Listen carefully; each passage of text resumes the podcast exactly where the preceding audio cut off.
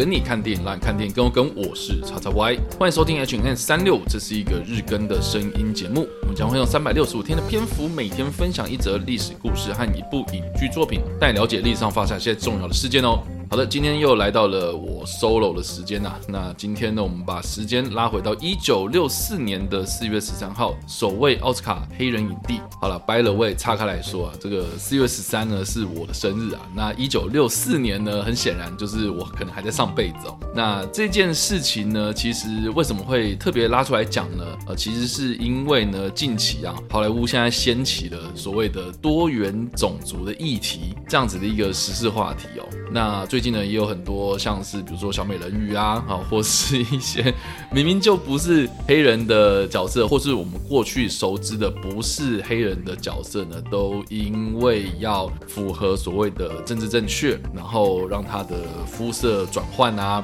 啊，或是有很多的这种性转啊，哦等等的这样子哦，所以就会让很多人对于过去的一些作品重拍啊、翻拍啊，甚至是真人化，原本是动画，然后变成真人化，这样子的。一些东西哦，哎，就产生了一些错乱的感觉哦。这种错乱感，我相信很多人会觉得，就是说，哎，到底发生什么事情？然后也有另外一派人会觉得说，哎，反正原本又没有什么规定哦，那为什么我现在就是讲这个东西，哎，让大家就觉得说，哎，怪怪的哦。所以我是觉得说，现在有很多的话哦，反而不能说哦，甚至是你在讲任何话的时候呢，都会有这种所谓的自我审查。那种种的这些乱象，其实我自己是觉得，我们可以透过这一次我们在聊。好，一九六四年这件事情，我们可以来延伸思考一下，就是说，到底好莱坞哦，或是这个世界上哦，我们对于种族这件事情哦，到底是要用什么样的方式啊，或是就我自己个人一些观点来看哦，就是所谓的政治正确啦，或或是性转啊、换肤啊等等的这样的一些事情，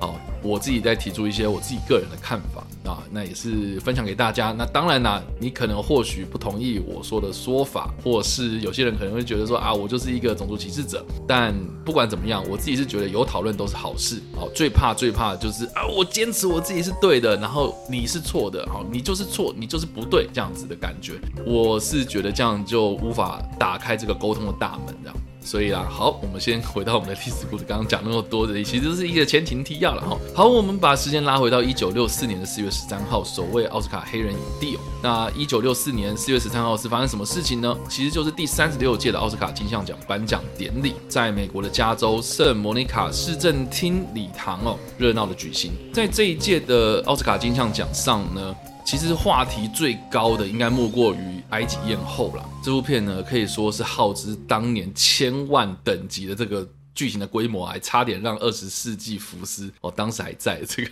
福斯公司的差点破产哦，周边花边的新闻呢也让。这个埃及艳后的剧组呢吃不消啊，但最最最最令人惊喜的莫过于就是主演原野百合花的薛尼鲍迪这个男演员，这个黑人演员获得了最佳男主角奖，而且呢也是第一位获得主角奖的非裔演员。那这项纪录呢，其实到了三十八年之后的第七十四届奥斯卡上呢，才由丹佐华盛顿和荷莉贝瑞分别主演。震撼教育以及拥抱艳阳天这两部电影哦，分别获得了最佳男主角跟最佳女主角。但是大家想想看哦，就是说，薛尼鲍迪他是第一位奥斯卡影帝，但是到了三十八年之后，才陆陆续续大家才开始讨论说，哎，为什么黑人没有入围？为什么黑人没有得奖啊？为什么都是白人？为什么都是老白男哦？所以我自己是觉得，我们可以来看看，就是说，在历史上有哪些所谓的奥斯卡黑人影帝呢？我们从薛尼鲍迪开始说哦，这个是在一九六四年的时候产生的。那我们刚刚也有提到，在三十八年之后的第七十四届奥斯卡上呢，丹佐华盛顿他主演的《震撼教育》是他首次的获奖。但是他在获得奥斯卡影帝之前呢，他其实已经入围了四次。那震撼教育呢，是他入围的第五次，并且呢首次的获奖。但是呢，在一九九零年的时候，他因为《光荣战役》，也就是在我们上一篇的 H N A 里面有介绍到了这部有关于南北战争的电影哦，他是获得了最佳男配角。那另外呢，他在一九八八年的时候算是第一次入围奥斯卡，但是他是，但他也是首次的入围最佳男配角的部分。哦，是演出的这个《哭喊自由》这部片。一开始呢，他都是先入围的男配，然后接下来呢，他在《麦肯 X》这部片子里面呢，在一九九三年的时候的第一次入围奥斯卡最佳男主角。接下来呢，就是《捍卫正义》，然后才到二零零二年的《震撼教育》最终获得了，所以他是入围的第三次的奥斯卡最佳男主角，然后才获得的第一次。那现在丹佐华盛顿算是奥斯卡入围最多的黑人演员，因为他到目前为止呢，我们把这个男配角也拉进来讲哦，他其实已经入围了九次了。那我们来看看，就是他的记录是有多么的惊人哈，就是一九八八年的时候，我刚刚说的哈，第一次入围是男配角《哭喊自由》，一九九零年是第二次入围男配角《光荣战役》，而且呢也获奖了。所以他首先第一次是先拿了男配角，再来就是麦肯 X，然后一九九三年哦，在两千年的时候因为演出《捍卫正义》入围了最佳男主角，到了二零零二年入围并且获得了最佳男主角是《震撼教育》，接下来在二零一三年的时候呢，获得了最佳男主角的入围是《机密真相》啊，他就是饰演一个机长，有酗酒问题的机长。接下来，在二零一七年的时候，他也入围了最佳男主角，是这个《心灵为离》这部片。那同时呢，他也有担任《心灵为离》的制片人，所以呢，他也有同时入围了最佳影片。接下来呢，在二零一八年的时候，他也是入围了最佳男主角，就是因为《罗曼律师》这部片哦入围，但是没有得奖。最近一次呢，他是在二零二二年的时候入围最佳男主角，是《马克白》这部片哦。奥斯卡他们总是有一种。偏好哦，就是某些演员他们演出来的那个频率，然后刚好就是对到了这些评审，然后所以我也不意外，就是这个样子。但是丹佐华盛顿他为什么在震撼教育里面呢首次的获奖？我是觉得呢，他一方面也是非常会选剧本哦哦，因为他在这部片子里面呢哦，就是演一个比流氓更流氓的警察，然后带一个菜鸟警察嘛。这部片子里面呢，也有很大量的这种对白哦，让他有非常大的一个发挥空间，这样子哦。但是呢，我们来看看另外三位。曾经有获得过奥斯卡影帝的黑人演员有哪些呢？哦，我们介绍第三位是吉米·福克斯，吉米·福克斯哦，也是我们近期大家熟知的电光人嘛。哈，他是在二零零四年的时候，因为演出《雷之心灵传奇》，也就是一个盲人歌手的故事哦，第一次入围最佳男主角，就获得了最佳男主角的头衔哦。但是更特别的是呢，他在同一届，也就二零零五年的这一届奥斯卡上面呢，他也是同。样入围的最佳男配角的部分啊，就是跟汤姆克鲁斯合演的《落日杀神》这部片。那从此之后呢军发好像就跟奥斯卡无缘哦，因为他接下来演的很多片子基本上都是比较娱乐取向的电影哦，所以你可以知道说，其实奥斯卡也是有这个所谓的奥斯卡诱饵嘛，哈，就是演哪一种片子、哪一种类型、哪一种。角色哦，就比较容易受到青睐哈，所以这个是 Jamie Foxx 的部分。再来呢，第四位获得奥斯卡最佳影帝、最佳男主角的黑人演员呢，就是佛瑞斯·惠特克。这个演员呢，相信大家如果看到这个人哦，没有听过他名字，可是看到这个人就一定对他的印象非常非常的深刻。很重要的原因是因为他有大小眼哦，这个大小眼呢，让他成为是一个好莱坞一个非常标志性的一个人物哦。他因为在二零零六年的时候演出《最后的苏格兰王》当中的这个乌干达的独裁者嘛，阿敏这个角色的时候呢，就因为精湛的演技了，获得了奥斯卡最佳男主角头衔。那一样也是哦，他自从演出了《最后苏格兰王》。获得影帝之后呢，诶，就好像也是跟奥斯卡无缘哦。那更有趣的就是他在这一届，也就是第七十九届奥斯卡金像奖上呢，击败同样入围奥斯卡影帝的有哪些人呢？包括后来也拿到了他梦寐以求的奥斯卡影帝的里奥纳多·迪卡皮欧，他因为他是当时演出了《血钻石》这部片哦，入围了。另外呢，还有像是在近期啊揍人家一拳的这个威尔·史密斯哦，当初他是演出了《当戏服来敲门》这部片啊。另外。另外呢，还有这个奥斯卡的最佳大苦主哦，彼得奥图哦，他因为演出了《末路爱神》这部片，然后也有入围了。但是呢，他这个人呢，哦，是入围了八次啊，但是全数摃龟啊，然后最后就在二零一三年过世啊，真的是非常可惜哦。那另外呢，还有莱恩·葛斯林啊，最近也是非常的火红的一个新生代明星呢。哦，这个他当初是演出了《半个尼尔森》这部片哦，也有入围的奥斯卡影帝的行列。所以当时这个奥斯卡影帝的竞争真的是非常非常激烈哦。那也是恭喜，就是后来有两位哎，也有获得了他们梦寐以求的奥斯卡影帝的头衔。那另外呢，我们刚刚有提到嘛，就是说威尔史密斯他后来也有得到奥斯卡影帝的头衔，也是第五位。我们今天要介绍的，就是曾经有获得奥斯卡影帝头衔的黑人演员之一哦。那威尔史密斯我们就不用多说了嘛，哈，因为他在二零零二年的时候，先是以扮演阿里啊，也就是《叱咤风云》这部片呢，有入围的奥斯卡影帝，但是呢，也是。在这期间呢，在这十年之间呢，他跟他的儿子演出《地球过后》之后呢，就一路哦被骂到爆，而且呢还获得金酸梅奖的最差男主角跟最差男配角等等的这些记录哦，让他就是在这个演职生涯当中呢跌入了谷底哦。但是他近期呢，因为《王者理查》这部片呢，让他获得了梦寐以求的。奥斯卡影帝哦，可以说是呢喜忧参半。然后一方面是因为哇，很恭喜他拿奖的意图非常的强烈之外哦，也让他获得了。但是竟然在获奖之前哦，给人家揍了一拳哦，这个真的是我不知道他脑袋里面在想什么哦，这真的是一个人生中的污点哦。我们就这五位奥斯卡影帝，黑人影帝。来看的话，你就可以知道呢，其实呢，奥斯卡影帝这件事情呢，到底会不会因为他是黑人有所加成作用？哦，当然了，我们看到丹佐华盛顿哦，真的是一个非常厉害的演员哦，演什么像什么，然后就入围什么。但是你看其他的，你说我们刚刚有提到的，像是比如说啊，大家最多人讨论的里奥纳多。哇，他入围了好几次，然后最后才因为 吃马肉啊，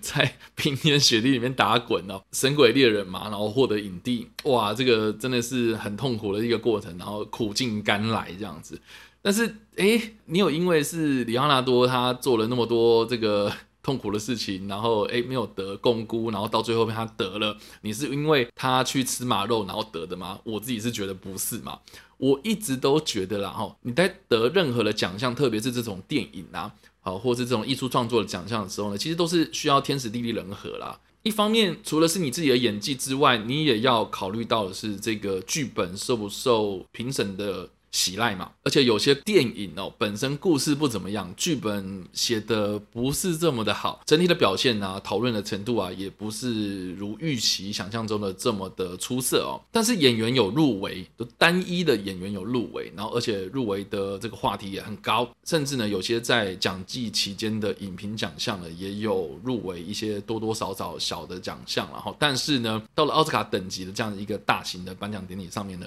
就是偏偏不会得奖哦，所以。我一直都觉得，大家可以不用去把什么奥斯卡啦，或是整个的好莱坞啊，对于这种多元种族的议题炒作到一个我觉得有点病态的状态啊，就是说大家好像都是把这个结论啊当做是一个因，就是有点倒果为因的那种感觉哦。我自己本身是不太喜欢这样的讨论风气，因为不会是因为你是黑人，所以不给你讲，或是给你讲啊。到最后面呢，大家还是用投票的方式去进行嘛。那我一直都觉得奥斯卡对我来说，它就是一个像台湾的选举活动。你今天可能会因为风向的关系，因为话题的关系，因为一个人的形象，他说了什么，他做了什么事情，而影响到一个投票之后的结果。所以呢，我们不妨从奥斯卡的投票机制，或者它的选举机制哦，或者它的评选机制来做讨论。它基本上就是一个投票嘛，所以投票的人哦，他是什么样的身份啊，或是他让什么样的人入围哦，或是当年有哪些讨论非常非常高的，或是宣传战打得非常非常的多的电影作品呢？它通常就是在能见度啦、曝光度上面呢，就是特别的高啊。所以呢，我一直都觉得它是一个宣传战，它就像是选举的宣传战，在打一场选战，最后的结果呢，你可以看到很多不同的因素掺杂在里面。所以不单单只是黑人，他说不定是有黑人的因素，他说不定是有种族的因素，他说不定是有这种之前吵得很凶的什么 Me Too 啦等等的，或是甚或甚至是之前 LGBTQ 这样子的一个议题啊，我是觉得多多少少会有点影响，但是它并不完全是全部啊，所以我很不喜欢那种讨论是说什么啊，他们为了政治正确，所以要做做做做做这些事情，导致这样的结果。我是觉得或许有啊，但是不是主因啊。但是我们刚说了那么多，就是回顾一九六四年四月十三的这一个轩尼鲍迪哦，他因为原野百合花这部片呢入围，而且又获奖了。那这部片到底在讲什么呢？我觉得我们应该要把这个眼光再聚焦到就是这部作品本身哦。就《原野百合花》这部片呢，它其实是一个喜剧电影。那薛尼包迪呢，他在当中是饰演一个在亚利桑那州沙漠之中一个非常非常基层的工人哦。这个工人呢，有一次呢，因缘际会就认识到一群修女哦。这个教堂里的修女呢，她们来自德国、奥地利、匈牙利这些欧洲地方了，所以跟他们沟通上面呢，因为语言不通哦，闹出了很多笑话这样子。所以这部片里面呢，它有影射到很多不同的宗教隐喻哦，包括呢，这个薛尼·鲍迪呢，他饰演这个工人呢，跟修女之间呢，有很多的这样的一个互动，然后来显示出这些角色的成长变化了。带出这个圣经啊，或者宗教呢里面的助人为善的这样子一个寓意哦。那薛尼·鲍迪他除了是获得了奥斯卡影帝之外呢，这部片同时也入围了最佳影片、最佳女配角，还有最佳改编剧本、最佳摄影等等的这些奖项。当然，最后是这个影帝顺利的获得了。但大家要想一下，他有入围最佳影片啊，在一九六零年代的时候，那个时候是什么样的一个美国社会风气呢？特别是黑人民权运动呢，在当年呢是如火如荼的展开哦啊，也要六零年代末、七零年代进入到八零年代的时候呢，其实这个黑人民权运动啊。一直都不断的在被讨论哦。当然啦，大家有机会的话，一定也要去看一看这部片。我觉得虽然是一九六三年的电影，但是它也是拍的非常非常的有趣。虽然是黑白片哦，可能在技术上面啊、特效上面、娱乐性上面呢，当然不及现在的一些电影作品哦。但是呢，我必须说，薛妮·鲍迪，你用现在的眼光来看这个演员他的表现，你也会认为哦，他就是一个影帝风范的演员啊。因为这部片它里面并没有太多的这种炫技哦，或是这个演员呐，哦，给他什么样。这你知道吗？就是现在我看到很多人，好像很多这个演员，他们想要拿影帝哦，就是一定要哭啊、闹啊，然后 让自己啊吃马肉哦，没有在特别指谁啊，就是说要就受这种皮肉痛苦这样子哦。哦，他就是一个专专心心的把自己的角色。把自己的分内把扮演好的一个很好的演员，这样，所以我自己是觉得哇，你不用做那么多很特别的事情，但是就演技上面来看的话，啊，他只要是一个动作啊，一个什么样的诠释，就可以让这个角色活灵活现，非常的立体，这样。所以我在看薛妮·鲍迪在演这个《原野百合花》的时候，我自己个人呢是被他的演技给说服了，哦，非常的推荐大家，如果有机会的话，在 YouTube 上面搜寻啊，也可以看一看这样子。那回到薛妮·鲍迪这个人呢？他其实是一九二七年二月二十号出生在美国佛罗里达州迈阿密的一个算贫困的家庭啊。他从小呢就在巴哈马的番茄农场长大，只有接受过一年的正规学校教育。但是他在一九五八年演出《逃狱惊魂》这部片的时候，就第一次入围了奥斯卡最佳男主角，也是第一位入围这个奖项的非裔男星哦。而在五年之后呢，就因为《原野百合花》这部片夺下了小金人，所以他算是在一九五零年代到一九六零年代，甚至到了一九七零年代，还在好莱坞这个圈子里面呢非常有影响力的一个演员哦。而且呢，当时这个美国总种族议题，我刚刚有讲了，在这个紧张的局势之下呢，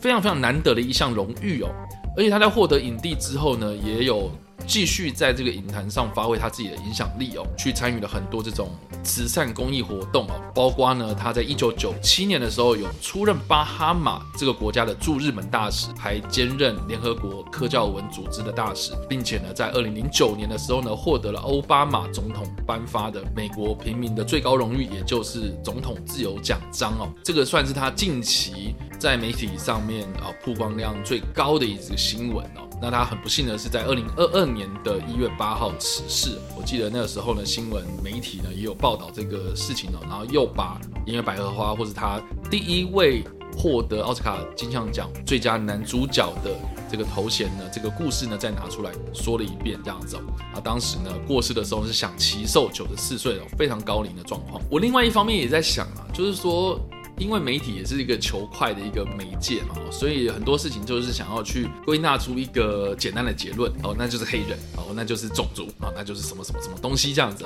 啊。我自己是觉得，然后看一件事情啊，你可以从社会的风气啊、多方的观点去切入，而不要只有单一接受某某媒体他所得到的一个结论这样子。那我自己个人是觉得啦，哈，现在很多人的生活当中是充斥了很多不同的媒介哦，媒体啊就抢占你的荧幕版面。你在滑手机的时候，谁的停留数量最多哦，那其实就是获胜的，然后流量制胜的这个道理嘛，哈。所以大家就要抢时效、抢快，或是用一些非常耸动的标题来让大家点进来看这些报道什么的。哦，我自己是觉得很不屑这样子的一件事情啊，就是。它其实是一种毒药。你看到流量上来的时候，你固然会很开心，可是有没有一个长期经营的一个想法理念呢？哦，我觉得这个是媒体应该要去思考的一个问题。这样子，所以以上呢，这个就是跟大家分享有关于第一位获得奥斯卡影帝的黑人演员哦，这个历史故事。那不知道大家怎么想呢？欢迎在留言区帮留言，或在首播了再跟我们做互动哦。当然呢，如果喜欢这部影片或声音的话，也别忘按赞、追踪我们脸书粉丝团、订阅我们 YouTube 频道、IG 以及各大的声音平台，也别忘在 Apple Podcast。三十八里上留下五星好评，并且利用各大的社群平台推荐和分享我们节目，让更多人加入我们的讨论哦。以上就是我们今天的 HN 三六希望你们会喜欢。我们下次再见，拜。